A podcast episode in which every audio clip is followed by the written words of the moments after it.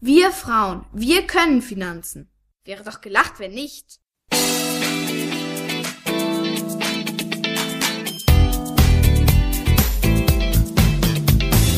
Das ist der Podcast der Geldfrau. Für alle, die mehr von ihrem Geld wollen. Auf eine Tasse Tee mit der Geldfrau zur Sprache des Geldes. Ich hoffe, es geht euch gut. Ihr habt auch was Leckeres zu trinken dabei. Und wir gucken uns mal heute mal an, was denn Ratingagenturen sind, was die so verzapfen, ob es da Probleme mit denen gibt, was die so tun und treiben, was wir von ihnen haben, was andere von ihnen haben und ob das Finanzsystem überhaupt sowas braucht. Also, was sind Ratingagenturen? Ratingagenturen sind im Grunde die Schulmeister, die Schulmeister im Finanzsystem.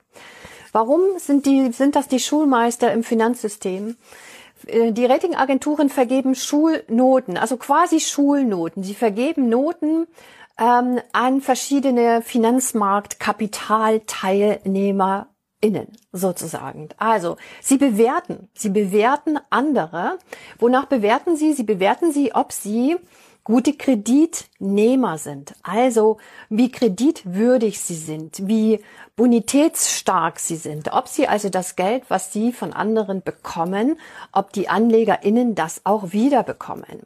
Was wird bewertet? Es werden im Grunde vier Dinge bewertet. Unternehmen werden bewertet von Ratingagenturen, Staaten werden bewertet von Ratingagenturen, Personen werden auch bewertet von, von Ratingagenturen und natürlich Finanzmarktpapiere, also ETFs zum Beispiel, Fonds, verschiedene strukturierte Finanzpapiere. Das sind so die, die Hauptgegenstände oder Zielgruppen der Bewertungen. Diese vier.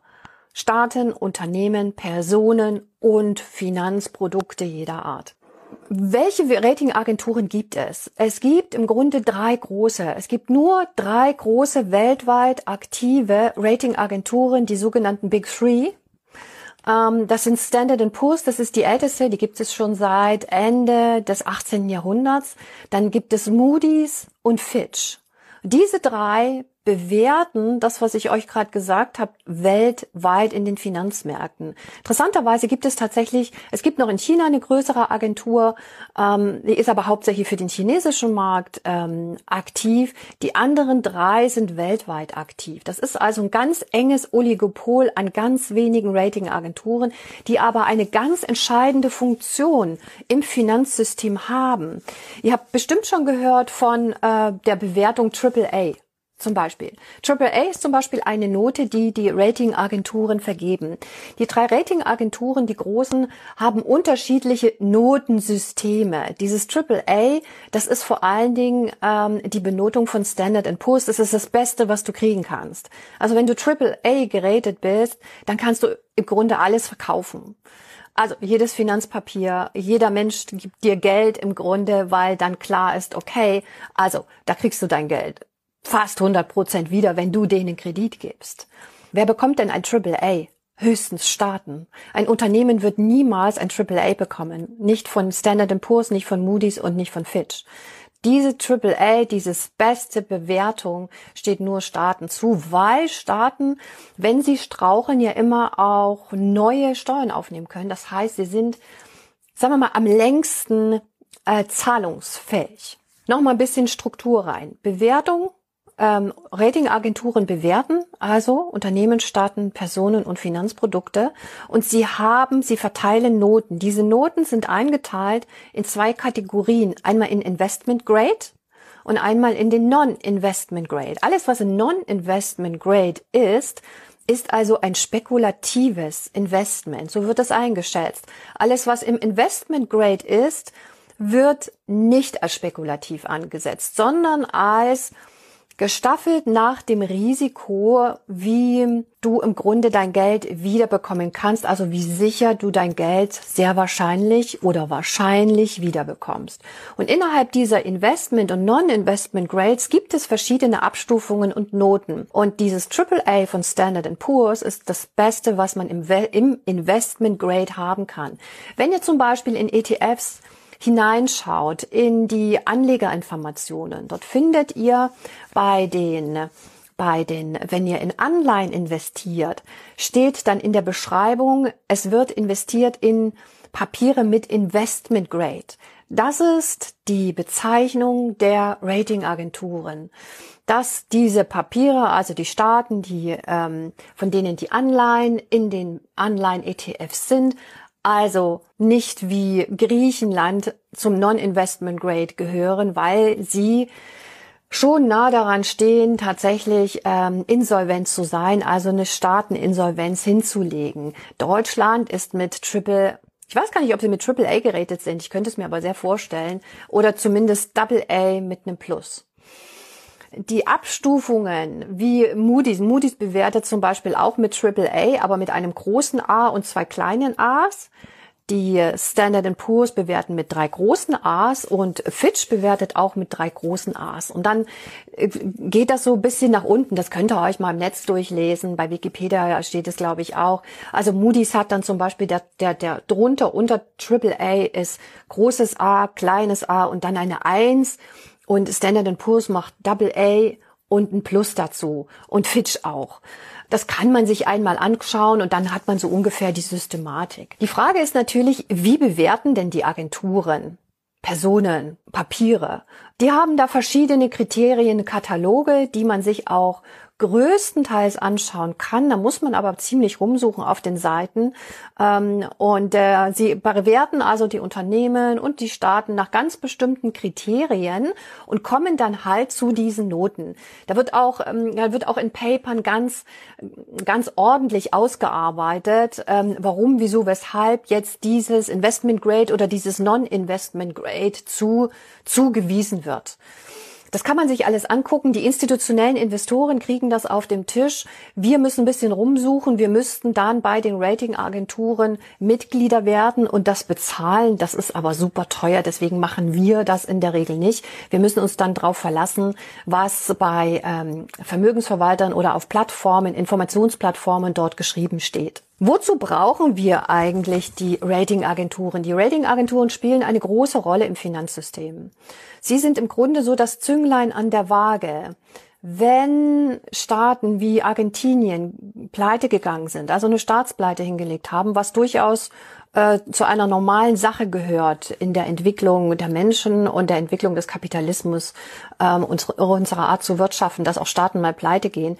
Wenn Staaten aber pleite gehen, werden sie lange, lange Zeit kein AAA mehr bekommen, sondern irgendwo unten herumdümpeln. Heißt im Umkehrschluss, InvestorInnen wie wir geben ja lieber Staat mit AAA ähm, unser Geld und verlangen dafür ein bisschen weniger Zins, als wenn wir Argentinien unser Geld leihen, wo wir nicht, wo wir wissen, ha, vielleicht kommt unser Geld auch nicht zurück und wir kriegen vielleicht nur die Hälfte zurück und Zinsen kriegen wir gleich gar nicht. Da wollen wir von diesen Staaten, die niedrigere Ratings haben, natürlich mehr Zinsen als Entschädigung für einen eventuellen Pleitefall haben. Das heißt, diese, diese Ratings zeigen uns, die wir nicht, die ganzen Staaten, die wir Unternehmen nicht durchleuchten können, weil das einfach viel zu riesen Aufwand ist, weil wir auch das Instrumentarium gar nicht haben. Wir haben ja auch gar nicht die Daten, die Zugangsdaten. Wir können ja nicht alle zu den Unternehmen hingehen und sagen, hier legt mal schön die Karten auf den Tisch und wir unterhalten uns mit euch. Das machen nämlich die Ratingagenturen. Da sind wir im Grunde auf die Ratingagenturen angewiesen, dass sie das Ganze ordentlich machen und unabhängige Informationen uns liefern, damit wir wissen, aus diesem, diesem wahnsinnigen Wust von Informationen, dass die gebündelt sind in einem Rating, also in einer Note. Es hilft uns also, Informationen einzuordnen aus einer ganz komplexen Anzahl von Informationen, die auf eine Note zu destillieren im Grunde. Das heißt, die Ratingagenturen haben einen unglaublichen Auftrag im Finanzsystem, die Bonität, also die Risiko, wie soll man sagen, das Risiko für uns greifbarer zu machen, damit wir uns danach verhalten können und sagen, nö, also das Unternehmen hier, was eine Non-Investment Grade hat, also quasi eine Hochzinsanleihe zum Beispiel herausgegeben hat, Hochzinsanleihe heißt immer, Vorsicht, das könnte ein äh, Unternehmen sein, ähm, was durchaus ausfallgefährdet sein kann, nicht muss, kann, im Non-Investment Grade. Guckt da mal drauf, Investment Grade, Non-Investment Grade. Also es hilft uns, dieses Risiko besser einschätzen zu können, was mit unserem Geld eventuell passieren könnte, dass wir es vielleicht nicht wiederkriegen. Interessanterweise, trotz dieses enormen der enormen Bedeutung von Ratingagenturen, die, die großen Fondsverwalter ähm, gucken immer nach den Ratings. Also die Ratings sind wirklich systemimmanent. Alle Kapitalmarktteilnehmer greifen auf diese Informationen zurück. In, in Banken, in Versicherungsgesellschaften ist das vorgeschrieben, dass bestimmte Ratings erfüllt sein müssen. Erst dann darf man in bestimmte Papiere, Unternehmen etc. investieren sonst nicht. Und obwohl die Ratings so eine Bedeutung haben, sind die Ratingagenturen zwar kontrolliert, es gibt aber nur drei. Und der Knackpunkt an der ganzen Sache ist, wer bezahlt denn eigentlich die Ratings, die sehr aufwendig sind, zeitaufwendig, Know-how aufwendig? Wer bezahlt das? Gute Frage. Wir bezahlen es nicht. Ich nicht und ihr auch nicht. Und die Fondsgesellschaften zahlen es auch nicht. Wisst ihr, wer das bezahlt? Die Ratings? Wer die Ratings bezahlt? Wer die Staatsratings bezahlt? Wenn ein Unternehmen ein Rating bekommt, wer bezahlt das? Wenn ein Finanzprodukt äh, einen Stempel bekommt, ein ETF zum Beispiel von Morningstar, ein ETF in, in, dreifache drei Sterne bekommt oder fünf Sterne oder zwei Sterne, wer bezahlt das? Der Auftraggeber. Und das ist das Verrückte daran. Also wenn ich, wenn ich als ähm, als Vermögensverwalter ein Papier auflege, gehe ich zu einer Ratingagentur und sage, hier, guck dir das an und gib mir einen Stempel und ich zahle dich dafür. Die Staaten gehen hin zu den Ratingagenturen, obwohl das ist so, so, das ist, manche Staaten gehen hin zu den Ratingagenturen und sagen, hier, gib uns mal ein Rating. Wir bezahlen dich dafür. Wir bezahlen dich dafür. Gib uns mal ein Rating. Große Staaten wie Deutschland zahlt oder Deutschland macht ein großes Geheimnis darum, ob sie tatsächlich für die Ratings Zahlen, die ganz großen Staaten, Zahlen, ich weiß es tatsächlich nicht. Ich hatte mal eine große Recherche gemacht zu den Ratingagenturen. Da habe ich nicht herausbekommen, der, der Finanzminister damals hat mir das nicht gesagt, ob sie für die Ratings zahlen, und die Ratingagenturen sagen das natürlich sowieso nicht. Es kann sein, dass die großen Staaten wie Deutschland, Frankreich, Italien ähm, nicht für die Ratings zahlen, sondern dass es einfach ein Renommee ist, wenn die Ratingagenturen dann äh, diese, diese ähm, Ratings verteilen. Aber gewöhnlich zahlen die Staaten, gewöhnlich zahlen die Auftraggeber, die Fondsmanager, die ETF-Vermögensverwalter. Äh, und das ist die Krux und das ist auch der, ein ganz wesentlicher Punkt dafür, warum wir 2008 in eine so heftige Finanzkrise geschlittert sind. Denn Basis der Finanzkrise, der extremen Verwerfungen 2007, 2008 waren ja, dass im Markt Wertpapiere unterwegs waren, sogenannte Asset-Backed Securities, davon zum Beispiel die Collateralized Debt Obligations, ähm, die ganz kurz gesagt, das sind so, so Oberbegriffe, bei den Collateralized Debt Obligations ist das wie so ein Fonds, ein Fonds, der ähm, äh, sich als Sicherheiten stellt, Kredite, zum Beispiel Studentenkredite. Also die Studentenkredite wurden von den Banken quasi verkauft an andere Banken, an die Deutsche Bank zum Beispiel. Die hat diese Kredite gebündelt, ein CDO daraus gemacht und Teile davon in die Finanzwelt verkauft. Diese Studentenkredite sind aber nicht wirklich valide, weil viele Studentenkredite fallen einfach aus, weil die Studierenden irgendwann das nicht mehr bezahlen können. Das ist ein Phänomen aus den USA. Oder ihr könnt, ihr, ihr, ihr erinnert euch mit Sicherheit an die Immobilienkredite, die Menschen aufgenommen haben für wahnsinnige Häuser in den USA ähm, und ähm, die überhaupt das nicht zahlen konnten, die also kleine Jobs hatten und äh, die darauf vertraut hatten, dass die Immobilienpreise immer nach oben weitergingen, aber irgendwann ist klar, dass die sinken. Die Leute konnten die steigenden Zinsen nicht mehr bezahlen, weil die die Fed die die Zinsen dann auch angehoben hatte. Also hinter diesen Papieren lagen Kredite und Sicherheiten, sage ich mal allgemein, die nicht, die keine Sicherheiten waren, sondern von der Sicherheit waren vielleicht nur noch zehn Prozent. Das waren also hochriskante Papiere, hochriskant. Und was haben die Ratingagenturen durch die Bank alle drei gemacht? Sie haben eine Note draufgegeben, Investment Grade. Warum? Ja, weil die Vermögensagenturen und die Banken bezahlt dafür haben. Die haben Cash auf den Tisch gelegt und machen mir einen schönen Stempel drauf. Also hier ist ein ganz großer Interessenskonflikt in den Ratingagenturen. Das hat man dann 2008 öffentlich zugestanden. Die Ratingagenturen wurden aber nichts, nicht zur, ähm, zur Verantwortung gezogen dafür, dass sie wirklich falsche Testate ausgestellt, nicht Testate, falsche Ratings viel zu gut Ratings ausgestellt haben und äh, nicht wirklich sich die Sicherheiten angeschaut haben. Denn wenn sie das getan hätten, hätten sie diese Papiere mit Non-Investment Grade bewerten müssen und dann werden die gar nicht so verstreut worden in das Bankensystem. Ähm, und dann hätte es diesen Crash in dieser Form, wie wir ihn erlebt haben, nicht gegeben. Die Ratingagenturen wurden aber zu keiner Zeit dafür zur Verantwortung gezogen. Und sie machen im Grunde genauso weiter, wie sie vor der Finanzkrise äh, gearbeitet haben. Ihre Bewertungsverfahren sind teilweise transparent, teilweise aber auch nicht transparent und Zahlungen sind ohnehin nicht transparent. Deswegen gab es in, in, in Europa ja die, die Bestrebungen dafür, eine eigene Ratingagentur aufzubauen, wo wir, die AnlegerInnen, das finanzieren. Gab es verschiedene Modelle. Markus Krall, genau, Markus Krall war der führende ähm, Mann dahinter, der unbedingt diese europäische Ratingagentur zum Leben bekommen haben wollte. Er hat es nicht geschafft. Er hat es nicht geschafft. Ich habe mehrfach mit ihm gesprochen. Er hat es nicht hingekriegt. Ähm, er hatte zwar einige Geldgeber im Boot, aber die, die Kräfte innerhalb des Marktes waren einfach so stark, dass er keine Chance hatte, eine europäische Ratingagentur aufzuziehen. Da hätten die Staaten mitmachen müssen. Da hätten die Banken mitmachen müssen. Aber das wollten die ja nicht. Wer will denn eine unabhängige Ratingagentur haben, die wirklich unabhängige Noten vergibt für Staaten, Unternehmen, Personen? Und vor allen Dingen Finanzpapiere.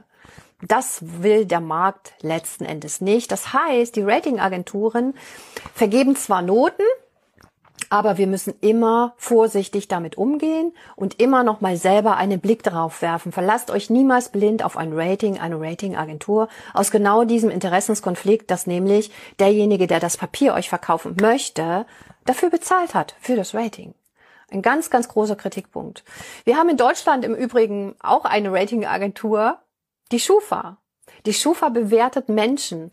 Ist ein sogenanntes Scoring-Unternehmen. Die Schufa bewertet uns als Konsumentinnen, na, ob wir unsere Kredite zurückzahlen und ähm, oder ob wir vielleicht stolpern, ob wir in die Privatinsolvenz gegangen sind. Äh, das wird da alles vorgehalten und das hat natürlich wirklich Konsequenzen. Wenn ihr häufiger eure Kredite nicht bedienen könnt, dann kriegt ihr quasi einen Marker bei der Schufa und dann werdet ihr es ganz schwer haben, einen Kredit zu bekommen, manchmal auch einen Tele Telekommunikationsvertrag zu bekommen, weil die Unternehmen dann nicht mit euch, also euch nicht als Kunden haben wollen, weil ihr schon mal Kredite nicht zurückgezahlt habt.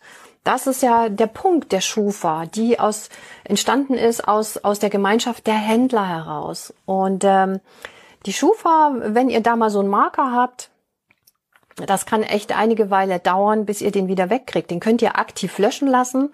Äh, da müsst ihr äh, euch mit der Schufa zu, äh, auseinandersetzen.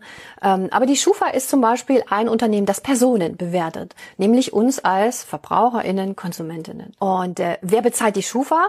Die bezahlen wir nicht. Das ist, das ist interessant. Das ist im Übrigen interessant. Ich bezahle, wir bezahlen ja nicht die Schufa, ne? dass die diese Scorings macht. Das machen die Händler. Ähm, das machen dann tatsächlich diejenigen, die auch davon profitieren, dass sie dann diese Ratings bekommen. Das machen die Händler, da gibt es eine, Abgabe, die sie an die Schufa zahlen. Ähm, das machen wir nicht. Da funktioniert das System. Aber äh, das ist leider nicht so positiv für uns, wenn wir Geld anlegen. Ich hätte auch lieber, dass, äh, dass es natürlich eine europäische äh, Ratingagentur gibt, die wirklich unabhängig arbeitet und wo wir, die Kapitalmarkt-TeilnehmerInnen, die investieren, die Ratings bezahlen. Modelle gibt es dafür, wurde aber leider nicht im Markt ähm, nachgefragt. Auch interessant, dass es nur drei US-amerikanische Ratingagenturen gibt und keine großen französischen, spanischen, italienischen, deutschen. Ja, der Kapitalmarkt ist einfach sehr dominiert von den USA. Das sind Ratingagenturen, die uns helfen, tatsächlich die Informationen in den Kapitalmärkten zu lichten, zu sortieren, uns eine Richtung zu geben, ob jemand, ähm, ob das Papier das verspricht, das hält, was es verspricht, oder ob wir unser Geld wieder bekommen, wenn wir in Anleihen investieren, also wem wir unser Geld geben. Mit den bekannten Nachteilen, dass eben die Auftraggeber auch bezahlen, also nicht wir, die es nutzen, also nicht die, die davon etwas haben, also ihr Geld anlegen, sondern die anderen, die was verkaufen möchten. manche sagen deshalb auch, das ist so eine Art bisschen so Marketinginstrument.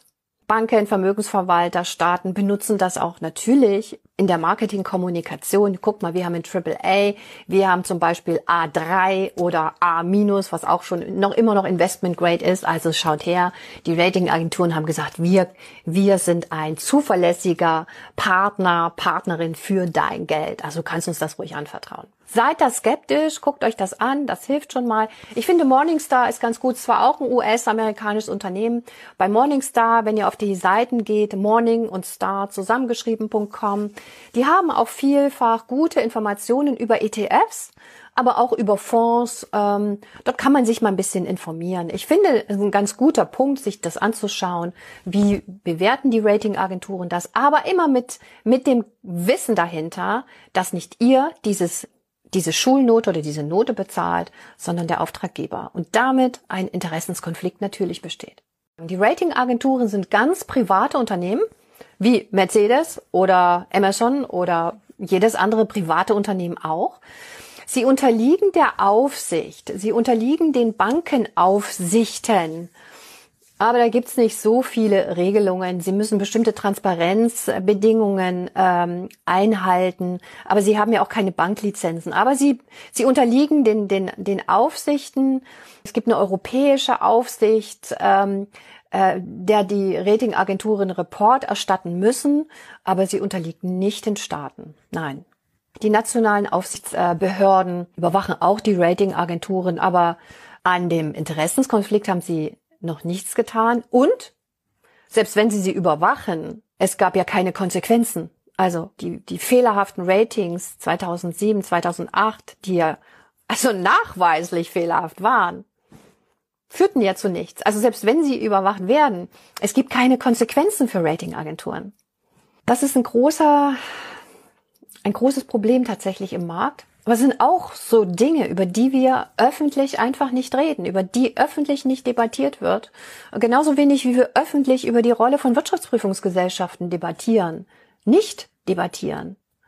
Äh, Wirtschaftsprüfungsgesellschaften, da gibt's auch Big Four, vier große Gesellschaften und dann so ein paar kleine, aber die Big Four teilen den Markt fast komplett unter sich auf haben eine unglaubliche Marktmacht. Die haben so viele falsche Testate geschrieben zu Unternehmen. Hat auch keine Konsequenzen. Also wir haben tatsächlich in den Finanzmärkten so einige, einige Player, die extrem wichtig sind, wie Ratingagenturen und vor allen Dingen Wirtschaftsprüfungsgesellschaften, die aber in der öffentlichen Debatte in kaum vorkommen. Und wenn, dann können sie es ganz schnell abbügeln, sowohl die Ratingagenturen als auch die Wirtschaftsprüfungsgesellschaften, äh, was mich immer wieder sehr erstaunt und mir zeigt, dass äh, dass der Einfluss oder dass, dass der, der, der, wie sagt man denn, der Draht in die Politik ganz nach oben sehr eng ist. Sonst würde es da öfter Diskussionen tatsächlich geben über diese entscheidenden Player im Finanzsystem, die helfen, es am Laufen zu halten. Und wenn die, die helfen, es am Laufen zu halten, das Finanzsystem, selber überhaupt keine Verantwortung oder kaum Verantwortung tragen müssen, Wirtschaftsprüfungsgesellschaften müssen es manchmal, aber extrem selten, zeigt, dass unser Finanzsystem nicht uns dient. Das ist auch ein Indiz dafür, wie so viele andere Dinge äh, im Finanzsystem nicht uns dienen, sondern ähm, manchen, die sich dann eben auch daran bereichern. An der Intransparenz zum Beispiel. Deswegen bin ich ja Gründungsmitglied der Bürgerbewegung Finanzwende, weil wir genau das ändern möchten. Wir möchten ja ein Finanzsystem ähm, entwickeln und äh, dabei helfen, es zu entwickeln, was uns allen dient und nicht nur wenigen. Und da gibt es viel zu tun und die Ratingagenturen gehören auch dazu, genauso wie die Wirtschaftsprüfungsgesellschaften. Ähm, aber wir können nicht alles auf einmal machen. Wenn euch das interessiert, wenn euch die Arbeit von Finanzwende interessiert, guckt gern mal auf unsere, unsere Webseiten, informiert euch da, tragt euch in den Newsletter ein. Ähm, es ist wichtig, dass wir Öffentlichkeit haben, denn ähm, das Finanzsystem sollte uns dienen, uns allen dienen, der Menschheit dienen und eben nicht nur einer kleinen Gruppe. Also, das war auf eine Tasse Tee mit der Geldfrau zu Ratingagenturen. Und wir sehen uns hoffentlich nächste Woche. Tschüss, tschüss. Das war der Podcast der Geldfrau. Für Sie von Dani Patu. Für alle Frauen, die mehr von ihrem Geld wollen.